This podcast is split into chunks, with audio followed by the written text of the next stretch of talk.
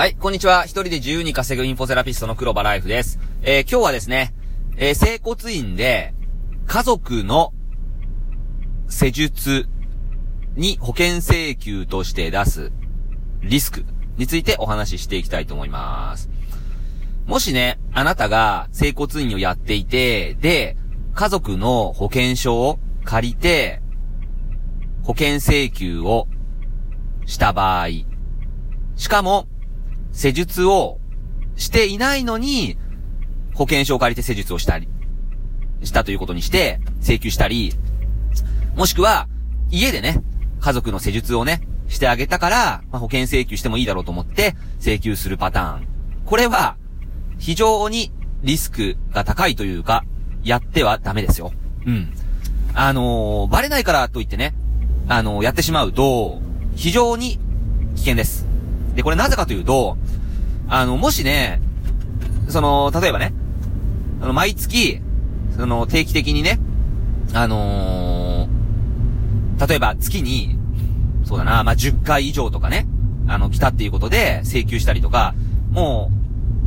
う、その、まあ、本当にね、その、かなりヘビーな回数を、えー、請求してしまうと、やっぱりおかしいなって思うんですよね。同じ名字で、ね。しかも、毎回毎回その、ね、高頻度でね、その施術をしているというのが、個別指導の時っていうのは、そういうのがわかりますので、やっぱり怪しまれるんですよね。うん。で、その個別指導の時にね、あのーこの方は、あのー〇〇先生の、えー家族の方ですか？とか言われたら、まあ嘘つけませんよね。はいって言うしかないですよね。うん。で、その、そこにね、やっぱ突っ込まれるんですよね。うん。で、その負傷原因だったりとか、ね、施術をする場所だったりとか、ね、あの、もしくは、その、施術録っていうのを必ず個別指導の時には出さないといけないので、うん、で、そういうのはやっぱり細かく、あの書いてないと、やっぱりその、不正請求してるっていうふうに思われるんですね。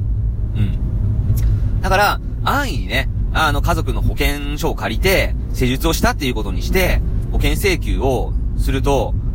まあ、バレなきゃいいとか思ってね、やったらかなり危険ですよ。うん。だから、その辺はね、あの、やっぱり本当に、あのーコンプライアンス守ってやらないと、後で痛い目を見てしまうので、気をつけてくださいね。うん。じゃあね、今日は、えー、家族のね、その保険請求についてね、お話ししてしまい、お話ししました。それではまた。